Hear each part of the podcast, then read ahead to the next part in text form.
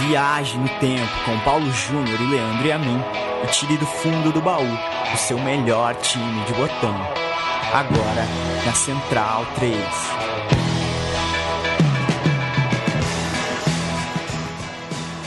Ô Paulo Júnior, eu me recordo de certa feita, quando você voltou da gringa, você passou um tempo na gringa, né? Você foi tomar chuva na gringa, né? Essa que foi a verdade. Cometi esse erro. É, foi tomar chuva na gringa, escolheu uma das cidades menos auspiciosas para fazer o tal do intercâmbio. Ou não era intercâmbio, alguma coisa do tipo, mas lembro que quando você voltou. Era só carência. e quando você voltou, é, eu te encontrei depois de, sei lá, um ano. Eu fui, a gente foi, evidentemente, era um jogo do Autônomos, né? E eu cheguei e você tava no gol. Você lembra disso? Lembro disso. Eu tava com tanta vontade de jogar uma bola que o, o goleiro não foi e eu já peguei no gol. É, Pois já, é. to- já tomei uns frangos, viu? Mas engano bem, engano bem pela estatura, dá uma enganada. Pelo menos não, não, já não tomo frango de véspera, sabe? Mas se vier uma bola um pouquinho mais difícil, é caixa. E o Aranha Turca, qual é a tua avaliação? Quem? O Aranha Turca. Quem é o Aranha Turca? Eu, né? ah, Eu- você, eu sou, pô. Eu sou, eu. O Aranha Turca. É, eu tenho as minhas, Pois tenho meus é. momentos de goleiro também, né? O Yashin de Istambul. O Yashin de Istambul. Já peguei umas bolas boas, mas também já tomei uns gols. Que Deus me livre. Eu tomei É, um gol do meio do campo, né? Na comemoração do nosso gol, fui falar com você na meia-lua, o cara chutou. Tipo o... Eu ia falar que foi tipo o gol do Fred na Copa São Paulo, mas o cidadão, no meu caso, deu de bico. O que torna tudo mais pitoresco é, e mais feio também, porque a bola foi um dedão todo torto. Não foi aquela viagem bonita na gaveta. Mas claro, o que, que eu tô falando? Todo gol do meio da rua é um golaço. Perfeito. É, gravamos o, o- o meu time de botão em 28 de maio de 2020. É, sabe que dia é hoje? O, que dia que se, o que se comemora no 28 de maio, Paulo Júnior? Vou deixar pra você. Não, eu também não sei, mas eu sei que o aniversário do nosso homenageado de hoje, 26 de abril no caso, é o dia do goleiro, né? Por causa dele. A gente já se livra dessa efeméride, que é uma efeméride chata, na verdade, né? Você procura sobre o manga, tem essa, essa historinha aí, que o aniversário dele é o dia do goleiro tal. Então a gente já se livra um pouco disso.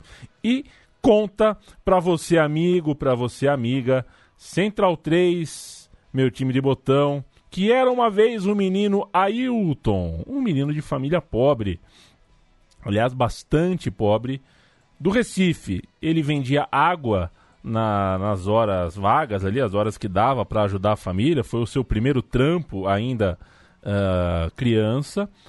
E foi goleiro naquela época, quando tinha pelada, né? Rolava um futebolzinho na Ilha do Leite, lá ia o menino Ailton pro gol. Ele gostava mesmo do gol desde menino e era destaque desde sempre. Ele gostava muito de se jogar na bola, se atirava na bola.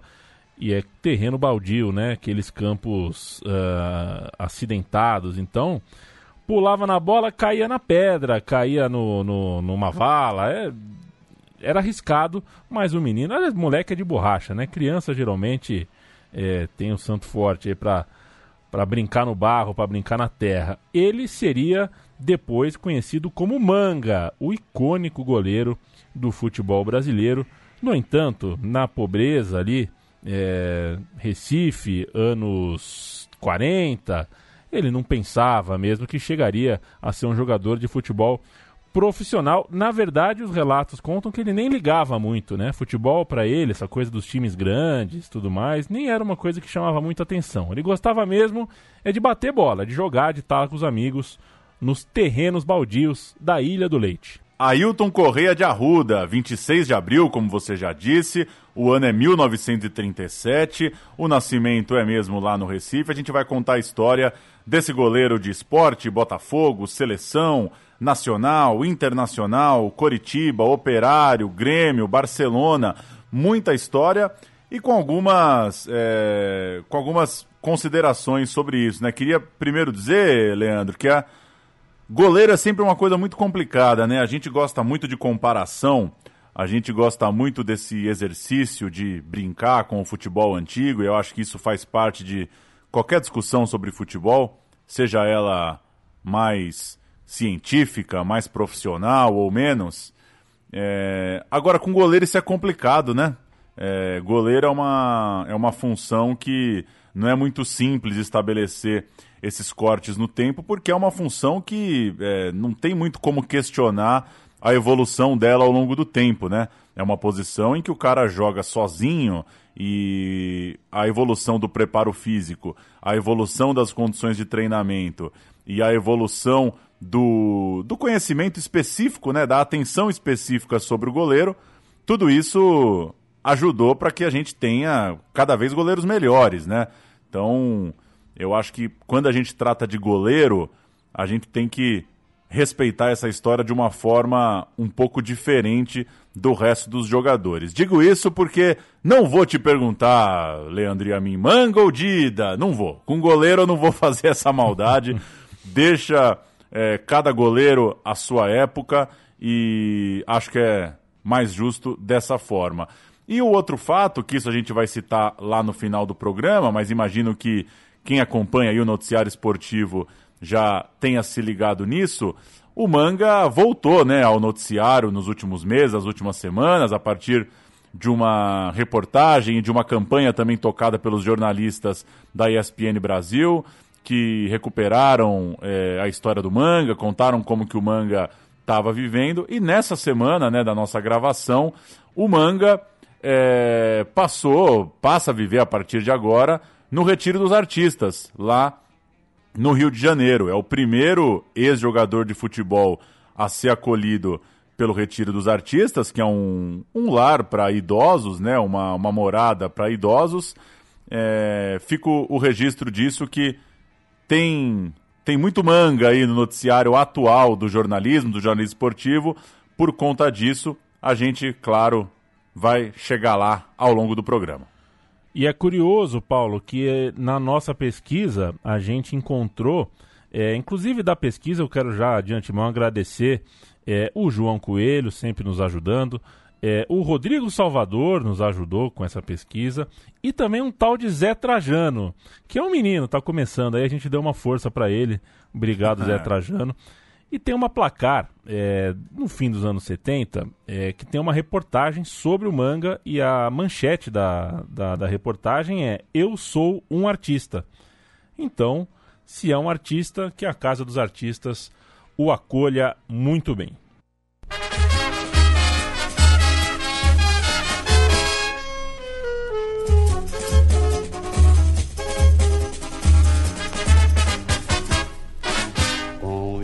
Eternamente estarei, pois rubro-negras são as cores que abracei. E o abraço de tão forte não tem separação. Fizemos uma gracinha dessa vez, hein, Paulo Júnior? Esse programa vai tocar um Dessa vez? De... É, dessa vez. Um pouquinho de hino antigo, você ouve ao fundo o hino do glorioso esporte Clube Recife, do Recife. O, o esporte tinha o Capuano como um funcionário, né? O grande capuano, né? O olho de lince, um olheiro é, de, de, de, de, de, mão cheia. Não é de mão cheia, porque o olheiro de olho cheio. E é. ele foi, é, não é verdade? Ele que foi o cara que levou o Ailton para o clube. O Ailton ainda não era o manga, né? Estamos falando aqui é, de 55 ou 56. Às vezes a gente faz pesquisa, né, Paulo? Vamos deixar isso claro também. E o double check não funciona, né? É. Tem um lugar que cita 55, outro cita 56. Tem até lugar que fala que o manga já era do esporte em 54. Então vamos lá. Entre 55 e 56 é o que eu confio aqui. Nos juvenis do esporte, o manga, que aí ganhou esse apelido porque tinha um goleiro do Santos, né? Aqui em São Paulo tinha um goleiro do Santos, chamava manga. O Ailton ganhou esse apelido, passou a ser manga também porque devia ter alguma coisa semelhante ali no jeito de, de defender. Ele não tomou um só gol no campeonato da juventude é, do seu primeiro ano de, de, como goleiro número um do time, que foi em 56. Em 57, já estava no time de cima, puxaram o manga para o time de cima. E, e, o burburinho sobre o garoto do esporte, né? é, já era muito grande. Ele estava no time de cima depois de vir até o Rio de Janeiro. O Vasco quase contratou o Manga, ainda em Derby, ainda menininho. Ele fez testes em São Januário e só não deu certo porque a multa, né? O esporte já tinha uma multa ali o Vasco não estava disposto a pagar, achou que ia levar o menino de graça, acabou não levando, o esporte precavido ficou com o jogador. Mas foi assim que o Manga veio para o Rio de Janeiro pela primeira vez. Ele voltaria depois, como a gente já sabe, para ser ídolo por aqui, por aqui não, né? Por lá, no Rio de Janeiro, por aqui na região sudeste. Dois anos depois da estreia, portanto, em 57, e o manga com 19 para 20 anos. E aqui abro outro parênteses, dificílimo saber a idade certa do manga, tem uma. É, é, é, é o gap, né? O buraco aí de de idade do manga é uma loucura. Então tem gente que crava que ele tem que ele tinha quando ele tinha 30, tinha gente que falava que ele tinha 32, gente que ele falava que ele tinha 29. É, temos que lidar com isso. O manga não tinha exatamente uma documentação muito confiável. Ele se tornou goleiro titular do esporte, saiu do gol Carijó e entrou o manga. Naquele ano de 57, o esporte deu um rolê pela Europa, foi para sua excursão e o Baliza, eu não acredito nisso. Baliza, um dos goleiros do clube, se machucou jogando bola, atuando lá em Portugal, e para o seu lugar, o esporte colocou então o goleiro juvenil no avião. Já que o Baliza tá machucado, vai o Manga. Então o Manga revezaria a meta com o Carijó ao longo da viagem, né? Dá, dá para entender aqui que o Manga então era o terceiro, né? Machucou o Baliza, ele subiu, ficaram Manga e Carijó nessa excursão. E de certa forma isso acabaria com a carreira do Carijó. O esporte viu que tinha no Manga um goleiraço, ofereceu um contrato barato para o Carijó, acabou colocando o Carijó já no segundo plano, e ele, insultado, acabou indo para o América, lá também de Pernambuco, depois largou a profissão, não estava com muito saco para jogar num time menor. Enfim, o esporte é, acabou que, de certa forma, entusiasmado pela capacidade do Manga, mas também, talvez, não tratou direito o tal do Carijó, né? Passou o Manga na frente, já ofereceu uma grana menor para o concorrente e acabou que a carreira do Carijó desandou a partir dali abençoado do time que tem três goleiros: o Manga, o Carijó e o Baliza. Pois eu não é. sei nem quem eu, escalo, quem eu escalo, viu? Tá louco. Por nome, tá empate triplo. Será que chama Baliza por causa do Baliza?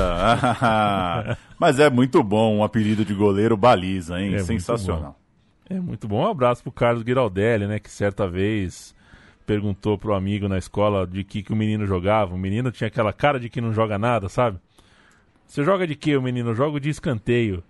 É, Muito coitado. bom. Ele não sabia, coitado. Falou qualquer coisa para tentar impressionar. O Manga ficou no esporte até 59. Portanto, como titular, foram três temporadas. O ano de destaque foi o segundo, o penúltimo, o ano de 58. Um ano dourado do nosso futebol. A gente ganhou uma Copa do Mundo de futebol na Suécia, no estádio Razunda, com a camisa na cor de no, do manto de Nossa Senhora Aparecida, né, Paulo Júnior? Essa história também é muito boa. Muito bom. Ele teve, é, em 58, no esporte, é, a chance de levantar sua primeira taça. Foi campeão pernambucano com 22 vitórias e 3 derrotas.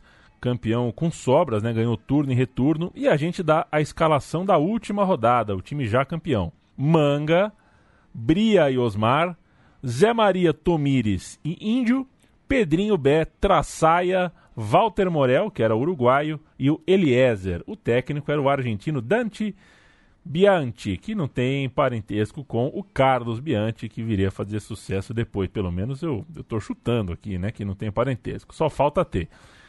Campeão dos dois turnos, nadou de braçada, o esporte estava bem demais no, no, no cenário pernambucano e teve time do Sudeste crescendo o zoião para cima do Manga. Era o Botafogo. O Botafogo estava surfando a onda mais radical do futebol brasileiro, campeão do mundo na Suécia. O Botafogo era o sinônimo de jogador de seleção, aquela coisa linda, garrincha no campo. O Biriba, né? O cachorro Biriba, o mascote do time, General Severiano. Um elenco muito qualificado, muito além do Garrincha, que apostou no goleiro pernambucano. Manga assinou com o fogão e a gente sobe o hino do. Botafogo,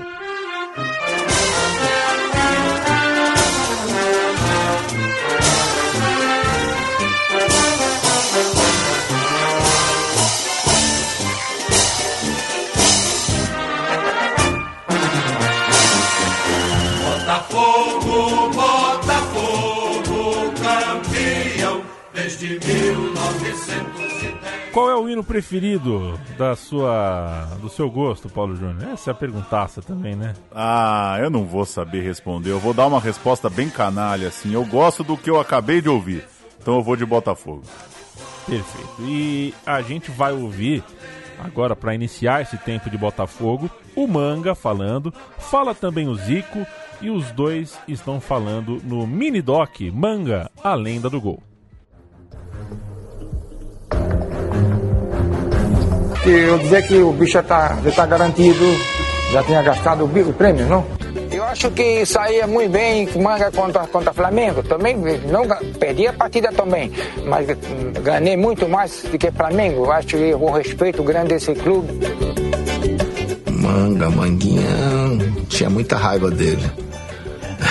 tinha muita raiva dele porque quando ia jogar contra o Flamengo, ele dizia que já gastava o bicho no supermercado. Eu, como torcedor, na época, ficava revoltado com ele, né? Percebam que o Manga já misturava, na época dessa entrevista, o português com o espanhol. Né? Se não ficou muito claro no áudio, é, isso ficou marcado na rivalidade da época, né? Quando, pelo fato do Manga falar antes de um jogo contra o Flamengo que o bicho era certo, ou seja, que ele garantiria a vitória. O texto que a gente ouviu cita que ele foi o maior campeão da história do clube, com 20 títulos, mas nem de todos ele fez mesmo parte, e mais do que as taças, o Manga ficou marcado pelo seu estilo. Um goleiro muito elástico, muito corajoso, até um pouco inconsequente, meio maluco, colocava as mãos em dividida, e não à toa seus dedos são absurdamente tortos, né? É, toda foto do Manga vai ter a palma da mão mirando a lente do fotógrafo. Isso é muito marcante quando se fala em Manga. Ele era um tempero a mais para aquele Botafogo que era a grande sensação do futebol do país. E eu falei no começo da repercussão do Manga, vou só citar outra que eu separei aqui antes de jogar para você. O jornal Globo está fazendo agora durante a pandemia a lista dos 30 maiores ídolos dos clubes cariocas, né? E o Manga terminou, é, a terminou não, a partir da eleição, né, de, de várias pessoas convidadas, o Manga acabou no 12º lugar. É, para muita gente podia estar mais à frente, tá atrás, por exemplo, de Louco Abreu, de Jefferson, né, pra, só para citar dois mais recentes, tá bem atrás do Túlio, por exemplo, mas enfim, tá no bolo. Lista é lista, né? Mas tá lá no bolo. É. Manga é com certeza um top 15, um top 10, quem sabe um top 5 para alguém na história do Botafogo. Top Gun. Você gostava do Top Gun, Paulo? Gostava, gostava, gostava. O, inclusive para jogar pra, na pesquisa, né? Eu acabei jogando. É igual aquela história que eu já contei do branco, né? O gol do branco controlando em 94. Você joga no Google Gol Branco 94, aparece o carro, né? É. E eu joguei é, Mãos Manga. Mãos Manga. E aparece. Pareceu uma feira, apareceu a Ananda Apple numa feira. Não, o Google, o Google interpreta o acento, então apareceu um monte de mangá, né? Mãos Ah. é, de mangá, que é um é, é o Maurício de Souza oriental, né? O mangá é o é uma técnica de, de desenho animado. Eu não sei, eu não entendo absolutamente nada, mas é isso, né? Uma, então, vários desenhos de técnicas de como desenhar à mão em mangá. É, aí eu fiquei puto, escrevi manga, futebol, mãos. Aí aparece um milhão e meio de mangas com aqueles dedos horrorosos, né? Que, que loucura são os mindinhos do manga. O manga encontrou no Botafogo o goleiro Hernani, com quem já tinha cruzado lá nos dias de teste no Vasco da Gama. O Hernani era debochado, chamava o manga de cowboy, porque o manga ia treinar com uma camisa quadriculada.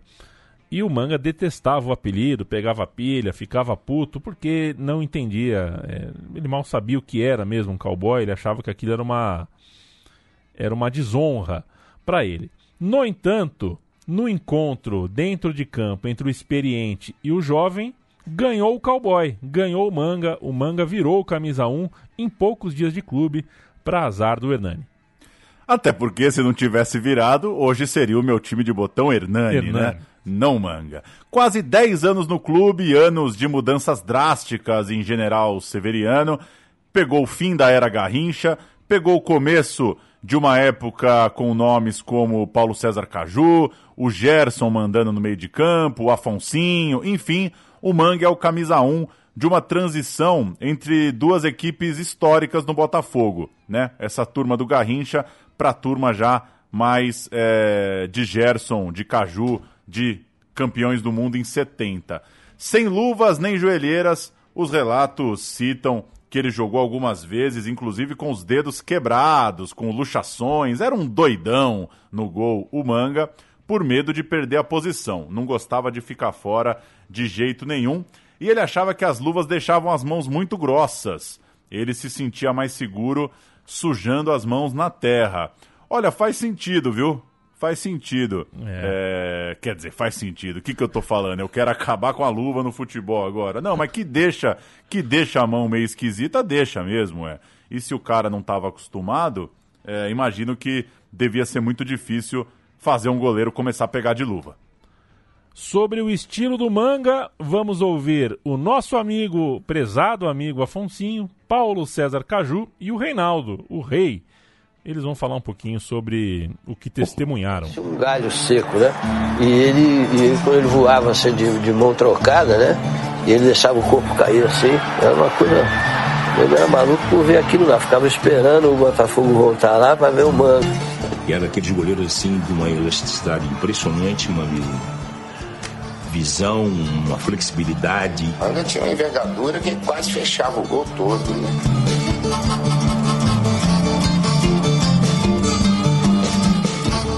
A ficha do Manga no Botafogo envolve três Rio São Paulo, títulos, né, no caso, 62, 64, 66. Campeonato Carioca, 61, 62, 67, 68, portanto, dois bicampeonatos aí. E a Taça Brasil de 68, asterisco. É, a gente vai encontrar o Manga como, como nominal ali na lista de campeões da Taça Brasil, mas isso não é verdade. Isso é uma gentileza que, o- que a história presta a ele. A Taça Brasil de 68 é, não conta. Ela foi jogar, primeiro que ela foi jogada em 69, né? A final da Taça Brasil de 68 foi jogada em setembro de 69. E o Manga já não estava no clube já há algum tempo. Essa Taça Brasil foi conquistada contra o Fortaleza, 4 a 0 no Maracanã. O jogo bom, difícil mesmo, foi na semifinal contra o Cruzeiro, na semi, na semi da Taça Brasil. E o Manga, ele é campeão de 68 porque ele jogou pela ele jogou a taça ele jogou o Campeonato Carioca, né? Ele jogou um turno do Campeonato Carioca, mas não jogou a Taça Brasil. Como uma competição era vinculada à outra, acaba parecendo que ele estava nas duas, mas eles não estavam, ele, ele não estava. É uma forçada de barra. Ele ganhou o Campeonato Carioca, mas não ganhou a Taça Brasil.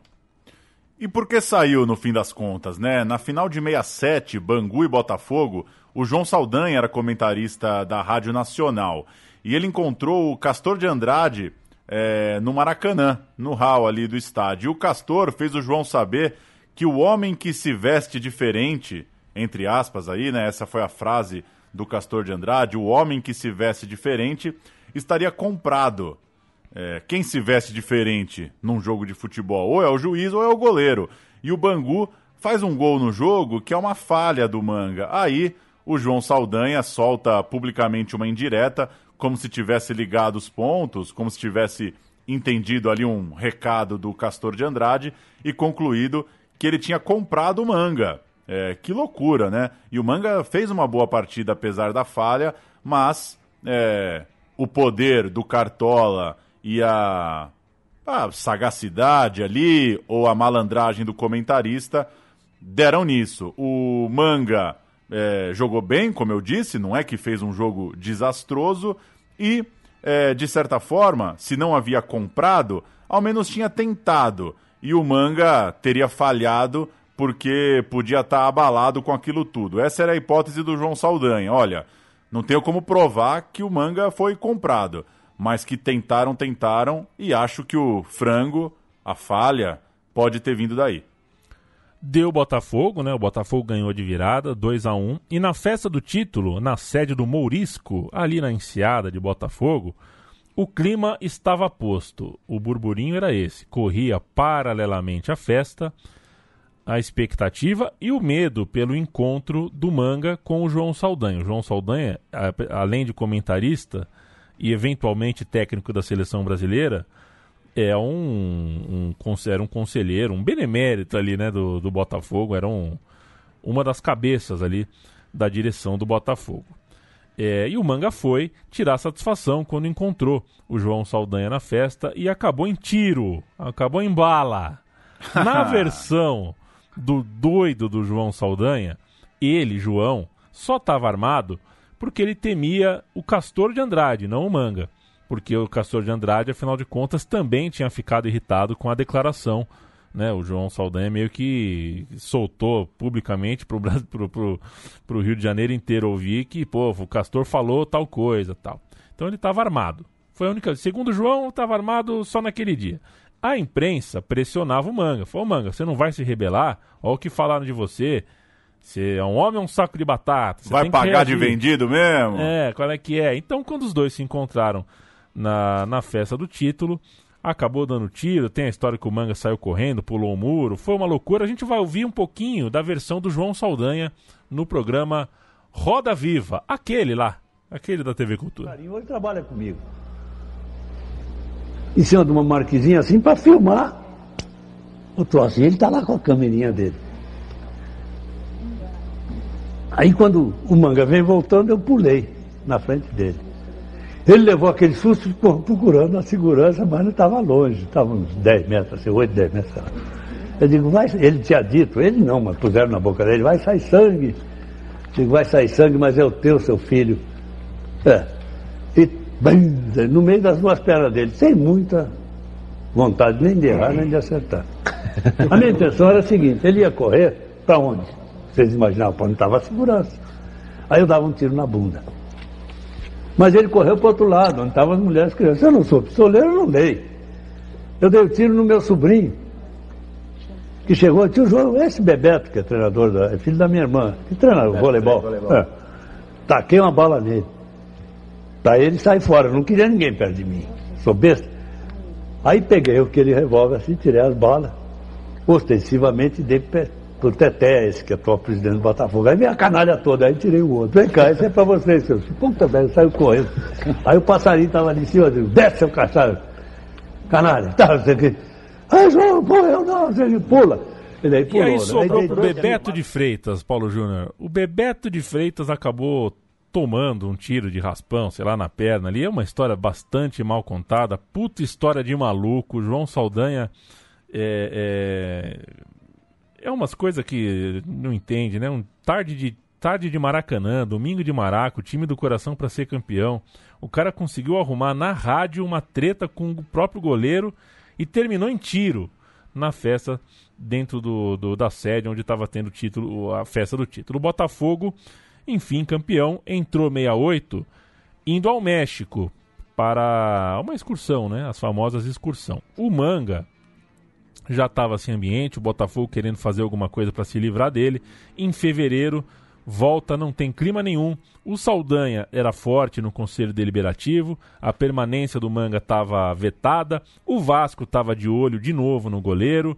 E enfim, o Manga jogou nove vezes. Todas as nove vezes no primeiro turno do Campeonato Carioca de 68. Se despediu em maio. No retorno, o Botafogo não tinha mais o Manga e o seu destino seria o Uruguai. Por causa desses nove jogos, o que a gente explicou há pouco, né? O Manga está registrado como campeão carioca, justo, mas não da Taça do Brasil. Então vamos de escalações com os dois quadros do histórico Botafogo dos anos 60. Primeiro a gente canta o Botafogo de 62, o bicampeão carioca, naquele 3 a 0 sobre o Flamengo na rodada final.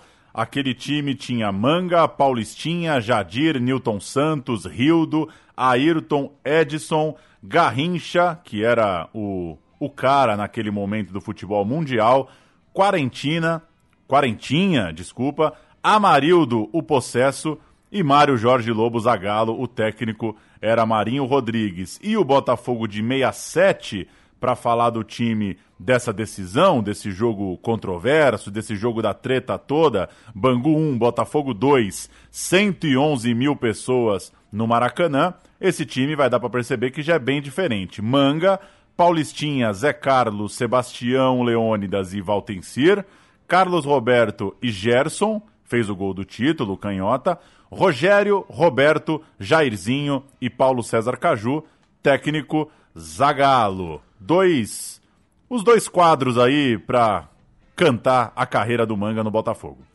É desnecessário dizer que o Manga estava fora de qualquer chance de jogar a Copa de 70 com o João Saldanha de técnico.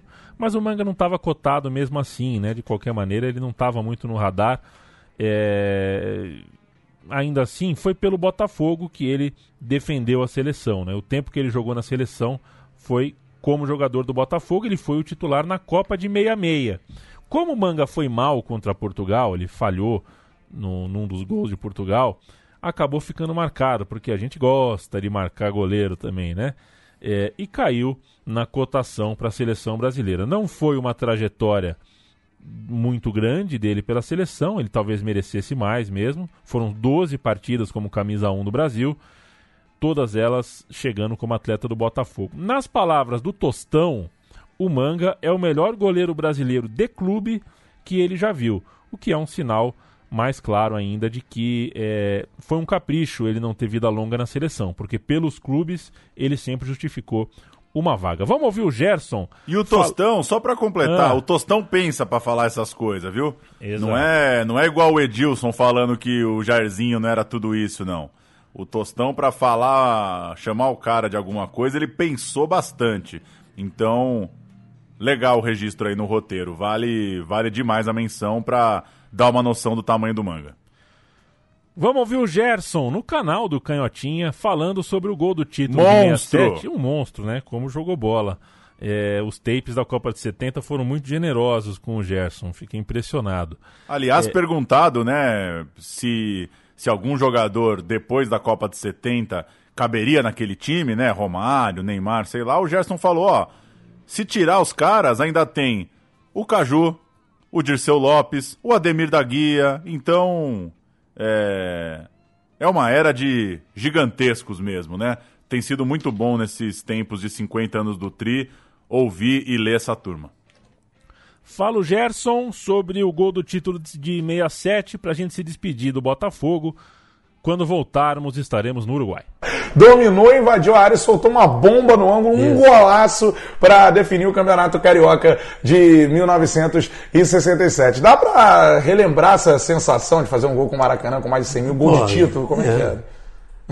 Modéstia à parte, eu já estava acostumado. Né? Não era uma Não, surpresa. lotado, né? mas aí é decisão. É, é diferente. Né? É, e a bola entrou no ângulo. É. Eu estava um meio, golaço, cara. É, tava meio embolado com a, com a galera ali, que eu estava chegando na área, né, vindo de, do meio do campo, meio embolado, chutei, e a bola entrou e ainda gritei pro Bira. Pega essa, Bira. Gritou pra ele. Bira era parceiro, velho. Era o goleiro do Bangu. Chega o Manga no Nacional do Uruguai. Chegou em 68 para jogar para valer em, meia, em 69, mas jogou um pouquinho em 68 também. Saiu em 74, foi tetracampeão uruguaio consecutivamente, ganhou a Libertadores e o Mundial em 71 e foi vice da Libertadores em 69. Para o nível de rivalidade no Uruguai, vale dizer que durante 15 clássicos o Manga não perdeu para o Penharol. Seis vitórias e nove empates, mas gosta do empatezinho também, né? Entre 70 e 74. Um jejum muito festejado pela torcida Bolso, né? Pela torcida do Nacional Vale como título, né? Ficar tanto tempo sem perder para o rival é sempre muito bom. Chegou o Manga em agosto de 68, naquele climão ruim no Botafogo, né? Será que teve que contar ali em Montevidéu se teve tiro, se não teve? Que loucura. Procurando por um carinho que ele encontrou lá na capital uruguaia, né? Ele foi muito bem recebido e virou um grande naquela camisa e naquele país. Estreou num jogo contra o Santos, 2 a 1 para o Nacional, jogo válido pela Copa Cidade de Buenos Aires. E o Manga chegou para substituir o Rogério Domingues, goleiro que era campeão da Copa América pela seleção argentina em 57 e que foi multicampeão pelo Real Madrid. Jogou lá na Espanha entre 57 e 62, ou seja, era alguém grande, né? O Domingues, para o contexto também do futebol do Nacional. Essa estreia nacional contra Santos teve o Santos da seguinte forma escalado: Cláudio, Carlos Alberto, Ramos Delgado, Berdan e Rildo, Lima Joel, Amauri, Toninho, Pelé e Pepe. E o Nacional, Paulo? Manga, Ubinhas, Ancheta, Álvares, Mujica, Prieto, Monteiro Castilho, Espárrago, Techera, Célio Taveira e Pérez. O técnico era ele, Zezé Moreira. Que coisa, hein? Pois o é. cara chega no Nacional e o treinador é o Zezé. Que história boa. O Penharol foi campeão de 68, o Nacional tinha ido mal na Libertadores, então o ano tinha sido ruim. 68 foi ruim pro Nacional e pro Manga também. Seria preciso melhorar em 69 e melhorou. Primeiro ano completo do Manga no clube foi muito bom. É, o Nacional foi vice da Libertadores e conseguiu a primeira das quatro conquistas uh, uh, do Tetra uruguaio que a gente vai contar aqui. Na Libertadores, Penharol e Nacional caíram em um grupo com equatorianos, né? Deportivo Quito e Barcelona. Os uruguaios passaram de fase, claro, e eles se reencontraram na semifinal. Uma semi de Libertadores, Penharol e Nacional. Não é pouca coisa. É, e o duelo colocava frente a frente dois brasileiros treinadores, né? O Zezé Moreira treinava o Nacional e o Oswaldo Brandão treinava o Penharol. Que loucura, hein? Que loucura, que grande encontro. Na ida, 2 a 0 Nacional, gols do Maneiro. O Maneiro devia ser bacana. Gente boa, gente, gente boa. boa demais. E o segundo gol do Mujica, que, pô, era uma cabeça pensante. Um... pois é, chegou longe, hein? chegou... Na volta, 1 a 0 Penharol. Não tinha saldo, né? O saldo só tinha na prorrogação. Então fomos pro jogo extra. E o jogo extra foi 0 a 0 no tempo normal, 0 a 0 na prorrogação e com o um empate na prorrogação aí sim valeu o gol a mais, o gol do Mujica. E o Nacional foi jogar a final da Libertadores. É, vamos fazer passar a ficha desse Nacional e Penharol porque vale. O Nacional, Manga, Ubinha, Ancheta, Alvarez e Mujica. Mont... Oh, o Mujica era o lateral esquerdo, hein? Não é por nada não. Monteiro Castilho, Cubidia, Prieto e Célio. Maneiro e Morales, o técnico Zezé Moreira. O Penharol de Mazur Kieves, ele que foi mal no drible do Pelé, né? Vamos falar. Assim, é bola ou bolinho, né, meu? É bola ou bolinho, assim. É bola ou bolinho. Ou você vai no cara ou você mira a bola. Você não pode, você não pode mirar o, o, o vazio entre o Pelé e a bola. Sai no cara, goleirão. Forlan, Vieira, Figueroa e Varela. Caetano Spencer, olha ele aí, artilheiraço. Pedro Rocha, craque de bola e Onega. Cortez e Joia, técnico Oswaldo Brandão. Você cantou aí o regulamento, né? Eu sempre fico pensando, né, cara? Anos 60, anos 70, as pessoas entendiam o regulamento e não tinha crise nenhuma, né? Ou você acha que ficavam debatendo, é. que, pô, como é que o cara vai pro jogo e tem que saber se tem gol na prorrogação, se é jogo extra. É, eu sou eu sou muito fã do, dos formulismos, dos regulamentos muito loucos. Eu acho que isso faz parte da brincadeira. E eu acho que o torcedor curte também, sabe? É, enfim, contra a padronização dos regulamentos dos campeonatos. Classificação histórica do Nacional tirou o Penharol na semi, mas perdeu na final. Estudiantes de Bilhardo, Carlos Bilhardo, né? E o Labruja Veron foi o campeão. É, era o segundo vice do Nacional nessa Libertadores na, né, na, na, década, né? Era a primeira década da Libertadores. Muita expectativa gerada, mas essa final foi o terceiro vice em menos de 10 anos. O Manga era o dono da camisa 1, fez um ótimo ano e no ano seguinte uma partida amistosa no Paraguai, teve um manga substituído. E o cara ficou louco da vida. E nasceu ali um famoso anexo no seu contrato, no qual ele exigia e era atendido pela diretoria do Nacional que ele não seria mais substituído em hipótese nenhuma. Ele era o febrão mesmo, até em amistoso. O cara queria jogar de todo jeito. Chegou a jogar é, fazendo valer o seu contrato, porque chegou a jogar machucado. É, mais uma vez, aquela história, né? Dedo quebrado, dedo luxado, para ele não era um Sem a quinta problema. marcha, tudo É, cagado, né? Exatamente. Era um desafio para a equipe técnica fazê-lo descansar quando ele tinha uma lesão.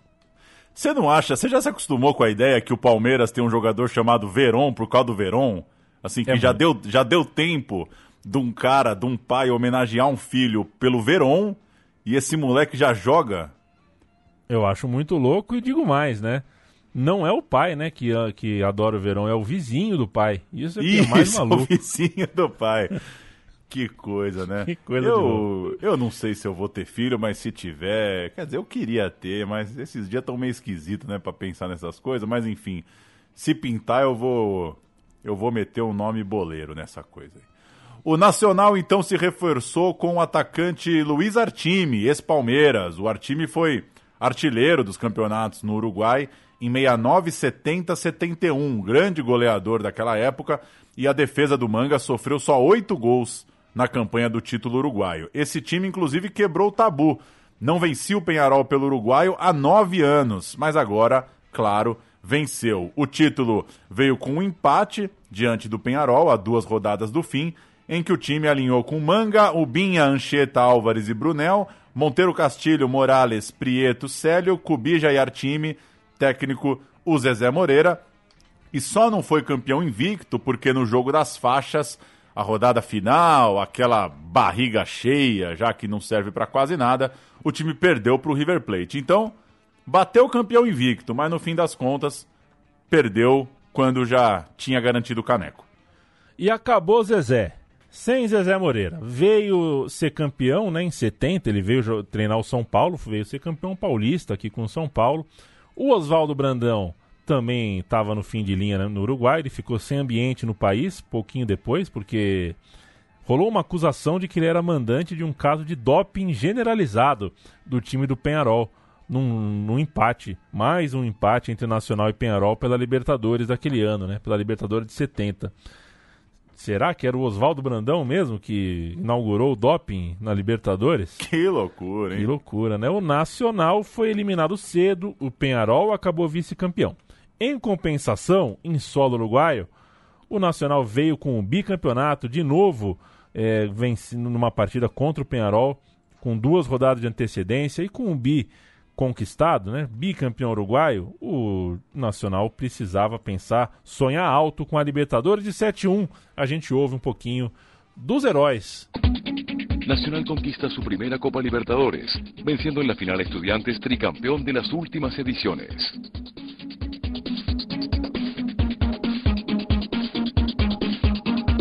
Nosotros teníamos empezando por el golero un manga, que había jugado cuatro mundiales manga ya, la selección de Brasil. Después teníamos a Montero Castillo, Mujica, que, incluido yo en la defensa, que teníamos dos mundiales arriba. Y después teníamos Celio, Prieto, Gartime, Morales, Párrao, con Luis Cubilla, con mundiales arriba. Había experiencia, había fogueo.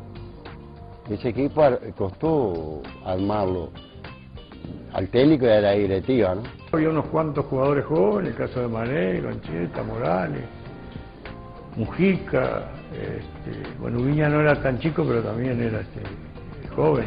Este, y nosotros aportábamos la experiencia que teníamos internacional. Era un plantel que si te nombra a uno, me parece que quedó mal con los demás, pero vos veías a Loco Morales, a Cubilla, a Artime, a Parra, a Hildo Maneiro y era un placer de un E o Nacional caiu num grupo com Penharol, Chaco Petroleiro e The Strongest. Ganhou o grupo, só o campeão da chave passava e passou. No triangular semifinal, Palmeiras e Universitário do Peru. No primeiro jogo contra o Universitário 0 a 0 em Lima, o Manga inclusive pegou um pênalti cobrado pelo zagueiro Chumpitas ou Chumpitas, como preferir. Era pegador de pênalti também, o rapaz? Só falta, hein? O segundo jogo foi contra o Palmeiras, no Paquembu, 3 a 0 para o Nacional. Gols de Artime, que marcou dois contra seu ex-clube, e o Barenho em Montevidéu. O Nacional meteu 3 a 0 nos peruanos e 3 a 1 no Palmeiras, ou seja, passou bem, se garantiu a classificação à final. O time, nesse 3 a 1 decisivo contra o Palmeiras no Centenário, 18 de maio de 71. Manga Bianco, Masnick, Ancheta e Mujica, Maneiro, Monteiro Castilho, Prieto, Espárrago, Artime Morales, o técnico agora era Washington Echamendi. Para fazer manchete é complicado, hein? Zezé, quatro letras, né? Pois Washington Echamendi é uma loucura. O Palmeiras jogou com Leão, Eurico, Baldock e Nelson Mendes. Não dá pra cantar essa escalação, porque Leão e Eurico você já fala o resto, né? É. Leão, Eurico, Baldock e Nelson e Dé, Dudu e Ademir da Guia, Edu, Hector Silva, César e Pio. O técnico Rubens Minelli. E na final, o Nacional enfrentou o Estudiantes, o mesmo algoz de dois anos antes, a chance de uma revanche. 1 a 0 Estudiantes em La Plata, 1 a 0 Nacional em Montevidéu. Gol do Masnick, que era ex-jogador do ginásio, né? rival do Estudiantes, então foi um gol ali duplamente comemorado pelo Masnick. Jogo extra em Lima, no Peru, uma semana depois, noite da revanche, 9 de junho de 71, o Nacional com Manga, Ubina, Ancheta, Blanco, Monteiro, Castilho, Maneiro, Espárrago, Cubide, Artimes e Morales. E o Estudiantes? Pesano, Aguirre Soares, Toneri, Malberná e Pachamé, Medina, Verde, Etiocopar e Romeu, Rudzgi e Veron. O técnico era o Miguel Inoriello. Os gols Inomiriello, né? Inomiriello, Nomaço, melhor né? pronunciando. Nomaço. Os gols foram de Espárrago e Artime, Nacional 2 a 0 A gente sobe som na voz de Carlos Solé.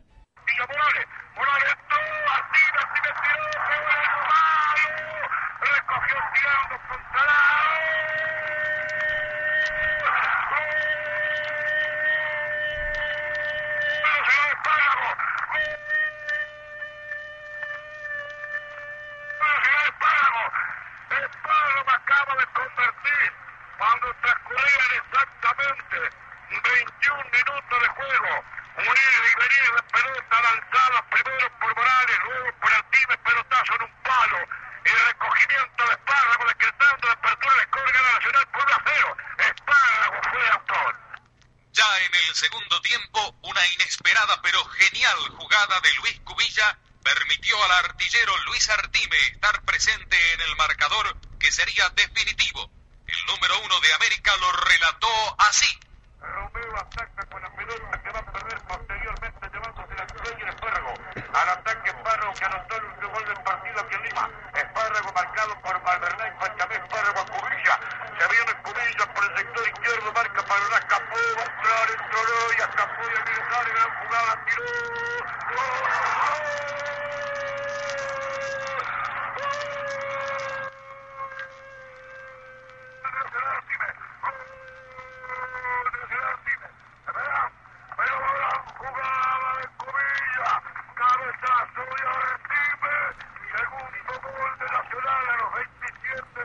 E aí está, Manga venceu a Libertadores, também foi campeão uruguaio meses depois e por fim ganhou também o Campeonato Mundial. Que 71 maravilhoso do Manga. É, e no Mundial era para ser contra o Ajax, mas o Ajax do Rinos Mitchell não quis disputar a bodega. Sobrou para o vice-campeão, o Panathinaikos da Grécia, que era treinado pelo Puskas. Na Grécia, um rolê louco, um a um em Atenas. Imagina esse bonde do Nacional chegando em Atenas, meu. Que loucura. Na volta, 2 a 1 pro Nacional em casa, título mundial em plena Montevidéu, coisa Cara, essa- isso é batata, né? Se eu pudesse escolher uma coisa pra mudar no futebol, era um contra. É. Campeão da Champions League com a Libertadores, ida e volta, meu. Dane-se o calendário. Para o campeonato uma semana. Para uma semana, o campeonato inglês e o brasileiro. Para uma semana e vai jogar, meu. Vai jogar Liverpool e Flamengo. Vai ter que jogar. É impressionante como a gente se privou, né, dessas viagens, desses contatos, né? É. Pô, pensar que não tem, não tem como, né? O time que você torce jogar em Anfield, no Bernabéu, onde for. É, um, um, um Lailô, Lailô contra o Henderson e o Salah, né? Não tem como pegar o cara no Maraca. Pô, ir pro complicado. pau, meu, sabe? Pegar uma LDU, meu, ver os caras chegando lá, sabe? É muito bom. É. Enfim, Nacional e Panathinaikos deve ter sido do caralho. 2x1 Nacional, jogo do título, dois gols do Artime, hein? Que jogador foi o Artime pro Nacional? Eu vou deixar o Panathinaikos pra você, é claro. Ah, Manga, Ubinhas, Masnik, Brunel e Blanco, Monteiro Castilho, Mamele, Maneiro e Esparrago, Artime, Cubidia, esse era o time do Nacional. O Panathinaikos, do bom goleiro Economopoulos, Dimitro Scorpis, Atanasopoulos e Mitropoulos, Capsis, Camaras, Domazos e Eleftimakis, Ant... Antoniades e Covas, o técnico Ferenc Puskás. É, e assim, eu sou um discípulo de Tom Zé, né, o grande poeta, né? Jamais falar inglês com propriedade. Isso vale para as outras línguas, claro. O inglês aí na frase é uma é uma é um exemplo, né? Uma, uma, É. uma, uma forma ali de, de linguagem. É... é que a gente não tá na, no, na prova de áudio da CCAA, né? Então, vamos pro pau, a gente lê umas coisas meio esquisitas mesmo e o que importa é seguir. É, é. Este é então o auge do manga, torna o manga um ídolo completo no clube. Em 72 não veio o Bídia Libertadores, mas veio o Tetra uruguaio. Também teve a conquista interamericana. Essa nunca rolou, né? A união sinistra Comebol e Concacaf. E nunca vai rolar. Essa nunca, é, vai essa- rolar. Essa é fria, essa é fria. E num grupo em 73, 73 o Nacional caiu num grupo com Botafogo, Palmeiras e Penharol, não deu pra brincar, saiu da disputa, tava com cara de fim de ciclo, mas já tinha conquista mundial, então de boa, o Manga partiria do clube em 74. Esse é então o auge do manga, como você citou, e uma reportagem sensacional do Esporte Espetacular no ano passado, em 2019, que mostrou o manga em dificuldades financeiras, vivendo lá no Equador, onde morava. Essa reportagem foi alvo de homenagens do Nacional, mobilização de torcedores para conseguir fundos para o goleiro, para ajudar o grande ídolo. E mais que isso, teve torcedor que arrumou um quarto para o Manga e para a esposa do Manga morarem. É, com problemas renais, ele não conseguiu o amparo devido do Serviço Público Equatoriano, vinha vivendo lá no Equador. É, a esposa do Manga pediu ajuda do consulado do Uruguai lá no Equador e quando ela disse que falava em nome do Manga, que ligava dizendo que era da família do Manga, em poucos minutos o cônsul já estava na porta da casa deles. Foi quando começou a mudança do Manga para o Uruguai. É, um grupo de torcedores, de certa forma, adotou o Manga lá em Montevidéu. Impressionante mesmo essa relação de gratidão da torcida uruguaia, do povo uruguaio, para com o gigantesco Manga. A gente vai subir o som um pouquinho Sim. pro EE.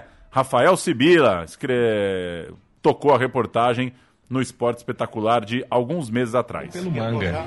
Os quatro torcedores do Nacional souberam através do cônsul que Manga precisava de ajuda e decidiram trazê-lo do Equador para o Uruguai.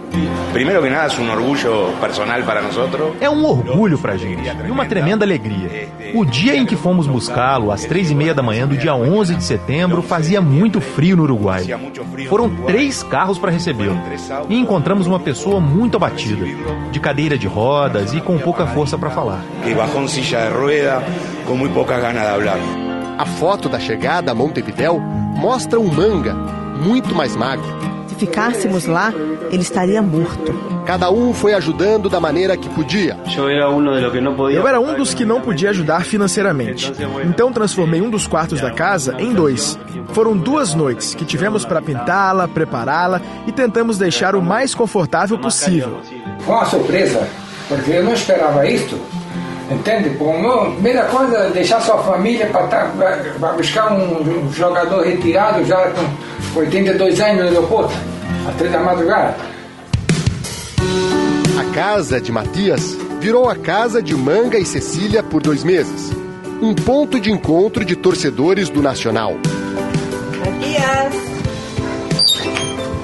Olá, Bem? Bem, senhor? Bem, graças a Deus. Todos os dias alguém aparece para pedir um autógrafo, tirar uma foto, dar carinho ao manga. Mesmo carinho que o manga recebe no Parque Central, Estádio do Nacional. Começar a vir aos Jogos do Nacional foi um desejo do próprio manga. Desde que a saúde dele melhorou, quando o Nacional joga aqui no Parque Central, o manga está presente, torcendo pelo time pelo qual foi campeão do mundo.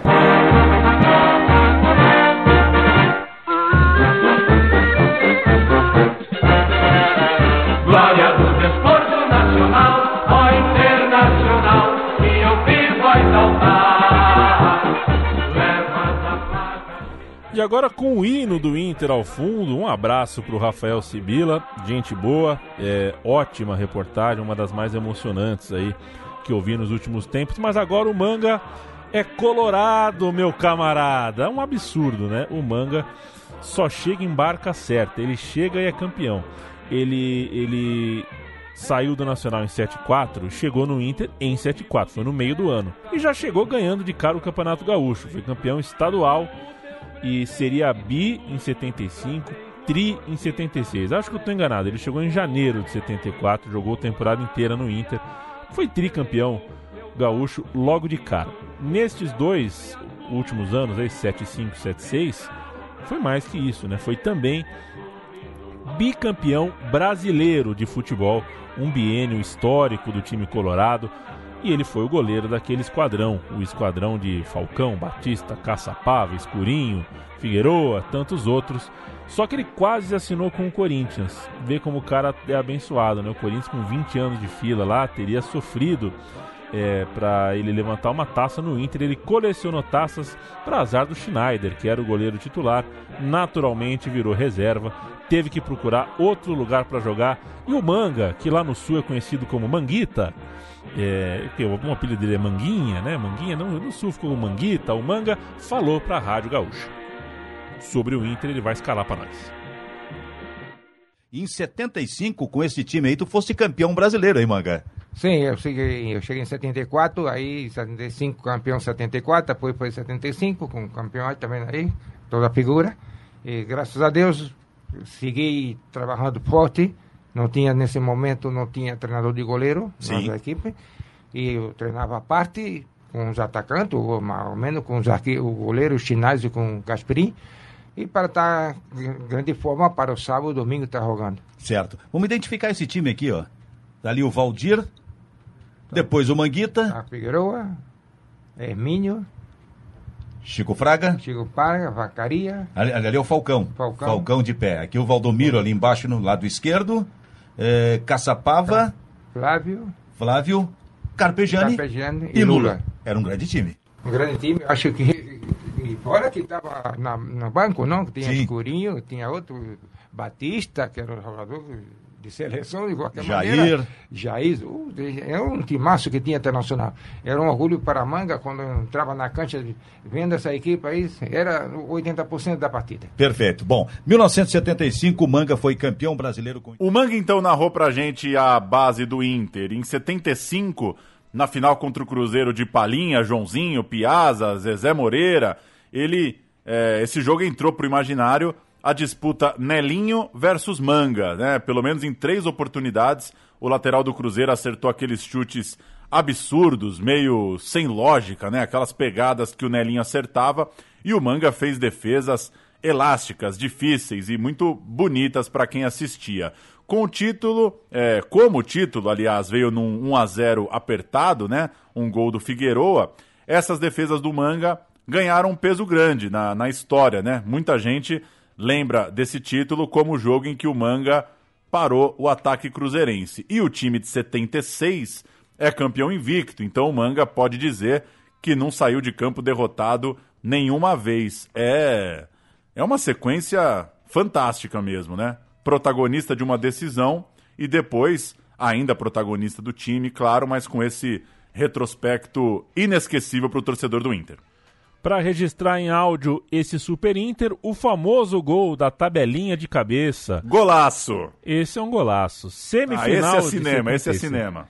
Gol de cinema. É, é o Inter campeão invicto de 76, jogando a semifinal contra o Cruzeiro, correto? Uma bola de Marinho, Marinho para Figueroa, Figueroa pelo grande círculo do gramado, vai atravessar a linha divisória, ainda bola de Figueroa, olhou os companheiros, passou para Danilo, esticou a perna para Escurinho, para Falcão, um bom ataque do Internacional para Escurinho, para Falcão, vai tentar o tiro, atirou, a bola passou,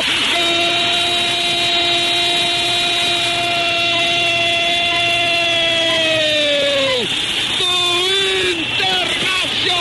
Falcão! 45 segundos além do tempo regulamentar. Falcão, o Falcão entrou, atirou, bateu no goleiro. A bola passou, entrou mansamente. É o passaporte visado para a Um Libertadores. detalhe, né? O Manga ganha esse bi brasileiro aqui com, pelo menos, ó, com 39 anos de idade. Não dá pra cravar, pode ser um pouco a mais, um pouco a menos, mas já tá aí, batendo nos 40 e jogando em altíssimo nível. A carreira dele já começa a chegar nos momentos finais. Só que tantos êxitos deixam na cabeça do cara a sensação de que tem mais lenha pra queimar. Bicampeão brasileiro, ídolo no Inter, arrebentando, ele foi parar no operário de Mato Grosso. Gosta de um rolê, o Manga, hein? Nossa! Vai, Léo Batista, conta pra gente que chegada louca foi essa do Léo Batista, do, do Manga, no operário. E Manga assinou ontem com o operário de Campo Grande um contrato até junho do ano que vem. Manga, que foi recebido como verdadeiro herói pela torcida, vai ganhar 150 mil cruzeiros de luvas e 25 mil por mês. No primeiro contato com a imprensa, Manguinha criticou os dirigentes do Internacional que ficaram com o goleiro Benítez e o mandaram embora. O fenômeno ainda é o Manguinha, disse o goleiro. Manga chegou no aeroporto internacional às quatro da tarde e uma parte da torcida do Operário aguardavam para prestar a primeira homenagem. Manga foi direto do aeroporto para a sede do Operário Futebol Clube. Ali, o veterano goleiro ficou sabendo sobre o apoio da torcida para sua contratação. o chamamento à torcida. A torcida respondeu presente até acima da nossa expectativa. Nós estamos muito satisfeitos e convencidos de que fizemos uma grande aquisição. Manga, como é que você vê a torcida pedindo a sua contratação e ajudando nessa contratação?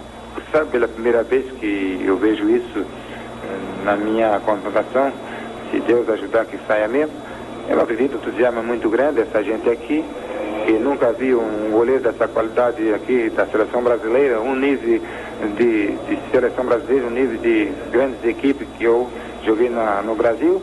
Eu acredito que eles têm toda a confiança em mim. O goleiro Manga já tem data para estrear no Operário Futebol Clube.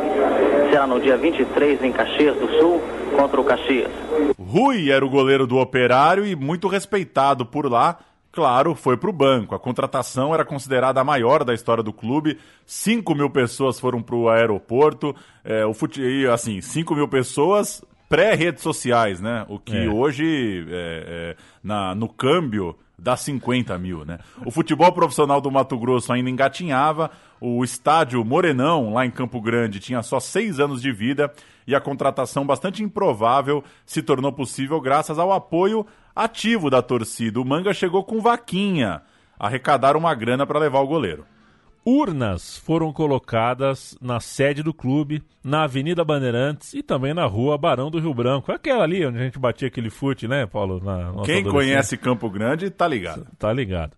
É, e os torcedores iam lá, depositavam dinheiro dentro das urnas. Tem relato que o torcedor colocava o dinheiro e saía correndo pela rua, comemorando, assim, tipo, ajudei, ajudei, vai dar certo. Enfim, conseguiram o dinheiro, sensibilizaram o manga também, que foi convencido por um outro terceiro motivo. O técnico era o Castilho. Pô, Ex- que é, isso. Tá louco, né? Ex-goleiro do Fluminense, uma lenda tricolor. É, de goleiro para goleiro, né? O Castilho falou: irmão, vem aqui, vai ser legal. Campo Grande tá precisando de um. 40 de um ídolo." anos, o time do Castilho, lá na puta que pariu, faz uma vaquinha. Eu colava também. É, tem que colar Eu mesmo. colava, tem que colar. Demais, demais. Então o Manga colou no Operário para jogar no ano de 77.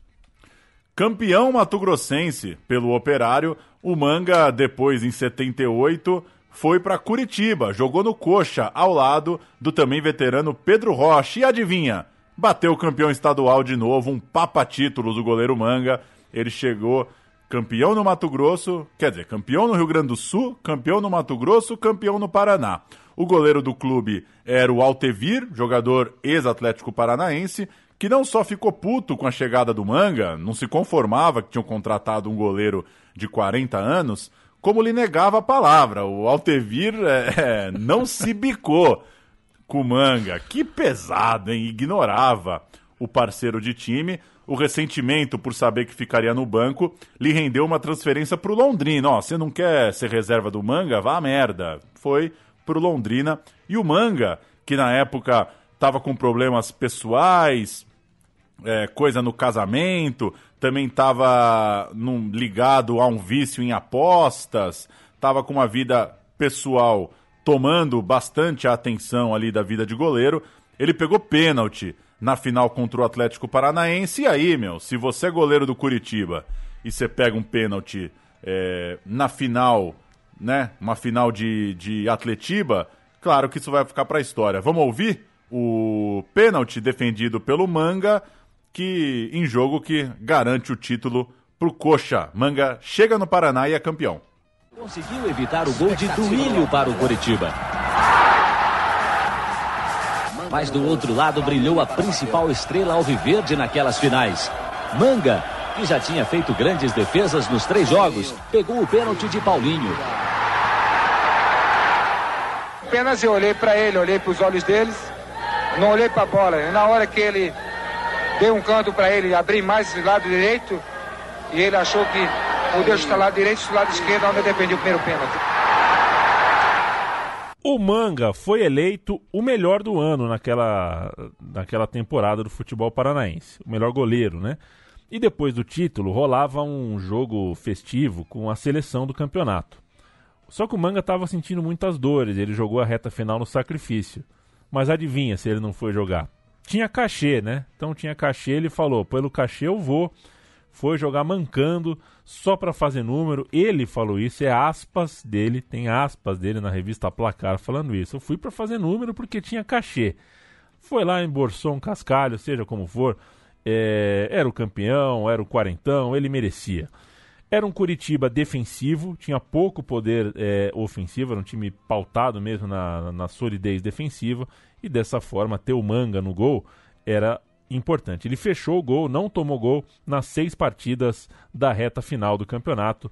Segundo a revista Placar, aqui já citada, ele era 50%. 50% da conquista passava pelo Manga. Se foi tudo isso, tá bom demais.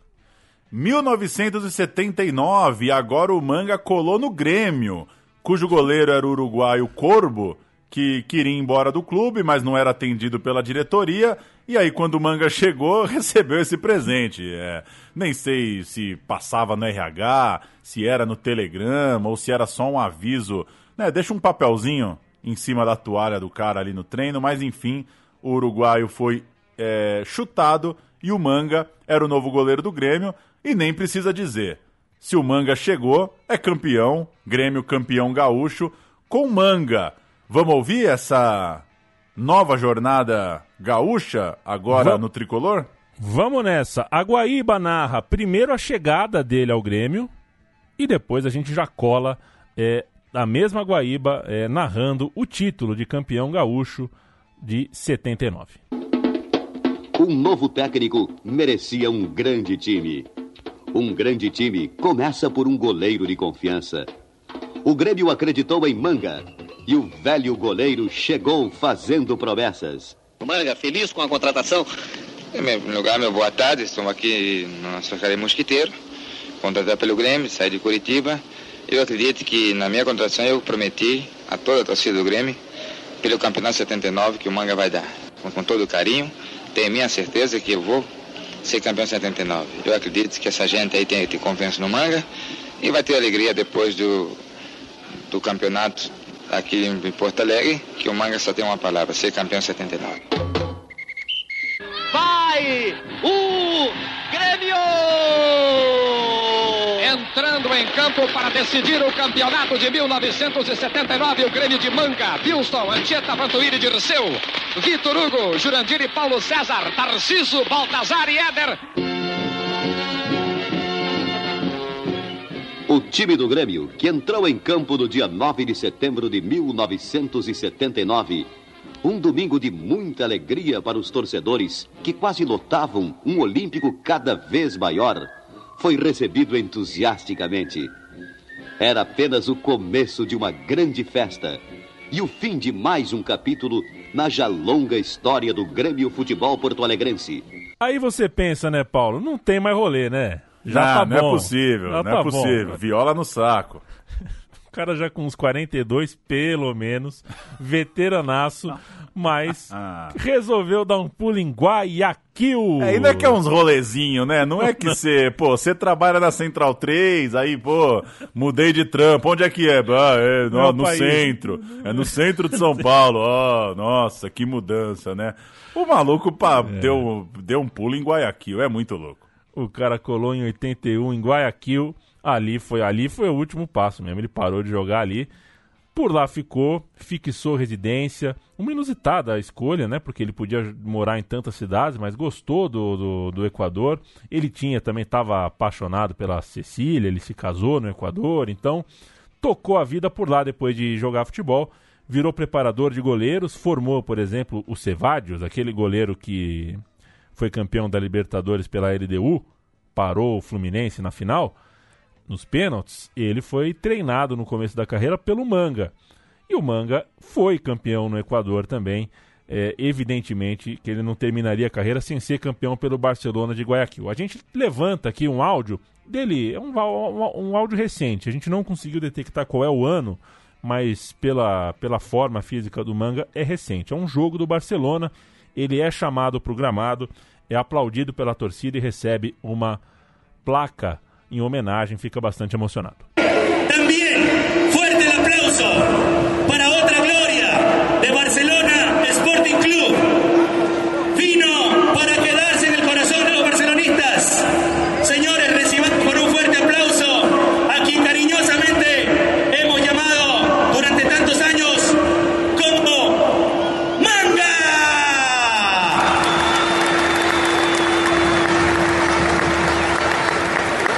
Dos glorias de Barcelona juntas. Tres generaciones de arqueros de manos del presidente José Francisco Ceballos. Una placa conmemorativa al señor Ailton Correia de Arruta, conocido como Manga. Y que se ponga en uso también y que se escuche el aplauso monumental. Para quienes hicieron los cimientos de la historia de Barcelona Sporting Club. Embicando para a reta final aqui da nossa história, né? A gente já falou um pouco disso, mas vale o registro. O Manga não acumulou riqueza, trabalhou num clube grande no Equador, jogou em time grande a vida toda, mas teve algumas dificuldades em conseguir é, se manter mesmo financeiramente agora, né? Nesses anos, já numa, numa vida é, acima aí dos 75, dos 80 anos. E recentemente teve então as portas abertas para morar no Retiro dos Artistas, o projeto lá no Rio de Janeiro. Conta com ajudas esporádicas de coletivos de torcedores, dos clubes pelos quais ele passou. É, vale o registro, né? Você citou a matéria do Esporte Espetacular. Eu disse no começo da matéria da ESPN, só para dar o crédito, o repórter é o Marcelo Gomes, o cinegrafista o Fábio Lonardi, né? Eles que também têm importância nisso quando registraram, né, jornalisticamente aí a história do Mangue, isso acabou virando uma campanha e deu um gás para intensificar essa ajuda financeira e também para ajudar, né, para motivar essa ida para o retiro dos artistas lá no Rio. Em 2009, ele foi demitido do cargo de preparador de goleiros do Barcelona, voltou para o Brasil. Ele cuidou por um, não sei se por um ou por dois anos, mas cuidou da base do Inter, né? Foi cuidar dos goleiros da base do Inter. Tinha coisas para resolver no Brasil, como por exemplo filhos que ele nunca tinha é, se encontrado. É, ele tinha uma vida é, um pouco caótica, né? E o Manga acabou sendo descrito na carreira como um todo como um cara caótico mesmo, com um psicológico um pouco frágil, nunca se preocupou muito em guardar dinheiro. Quando foi jogar no Uruguai, o vício em cassino, em corrida de cavalo, se acentuou muito, ele perdeu muito dinheiro a partir dali. E, enfim, estamos em 2020 gravando esse podcast. Ele é, tem um câncer, ele se trata de um câncer, ele tem oficialmente 83 anos e que se instale bem na casa dos artistas, que tenha um resto de vida aí bastante digno, porque merece bastante. É isso, Paulo Sérgio da Silva Júnior. É muito isso, né? Um gigantesco, né? Bola de prata em 76 e 78, é, campeão brasileiro em 75, 76, campeão da Libertadores no Uruguai, pô, tá louco, campeão é, em Pernambuco, no Rio, no Mato Grosso, no Rio Grande do Sul pelas duas camisas, no Paraná, no Equador, quase parando. É, é gigantesca mesmo a história do manga. E ainda um pouco tocado pela série relacionada aos Bulls e ao Michael Jordan, o manga segura um Last Dance, hein? 10 episódios? Tá louco, tá louco.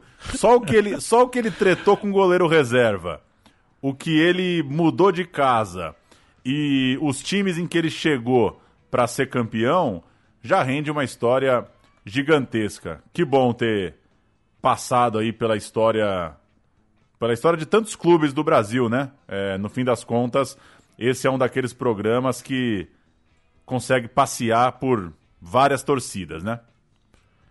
Sem dúvida nenhuma. The Last Dance Manga. Que beleza. Tá louco, Quem a gente tá faria? louco. A gente poderia fazer também uma série, um- uma uma dramatização, né? Escolher um bom ator aí e fazer um manga. Vamos ver como é que fariam, fariam as mãos dele, né? Isso seria uma coisa de maluco. O imagina Last Dance filmando só a temporada do manga no Barcelona, em Guayaquil, e voltando ali na Barrinha, pá, Porto Alegre, pá, Mato Grosso, é. Campo Grande, que loucura. Que loucura. O manga, resumindo, ele não deixou de ser campeão em lugar nenhum por onde passou e o Vasco deve ter, deve querer o manga até hoje. A gente termina com a. Na final de 75 do brasileiro pelo Inter, tem uma história é, da defesa com uma mão só, né? É um escanteio, a bola vem do segundo pau, ou é um cruzamento, não sei não lembro direito. Ele vai com uma mão só na bola e pega a bola, assim, prende a bola com uma mão só. É uma Encaixa das- com uma mão. Encaixa com uma mão. É uma das marcas históricas dele, uma das marcas registradas. A gente termina com a narração dessa defesa e volta de 10 em 10 dias, né, Pauleta? Sempre um prazer, companheiro. O nosso programa não é semanal, não é quinzenal, ele é por dezena, né? Eu nem sei se é A essa a gente achou, palavra, é. mas ele é de 10 em 10 dias. Vamos nessa. Um abraço para quem acompanha. Seguimos anotando as sugestões que chegam aí na, na página, no, no perfil do Twitter do podcast Botão. E a gente se vê então perto do dia 10 do próximo vez. Valeu! Olha o escanteio bem cobrado, Manga, com uma mão só.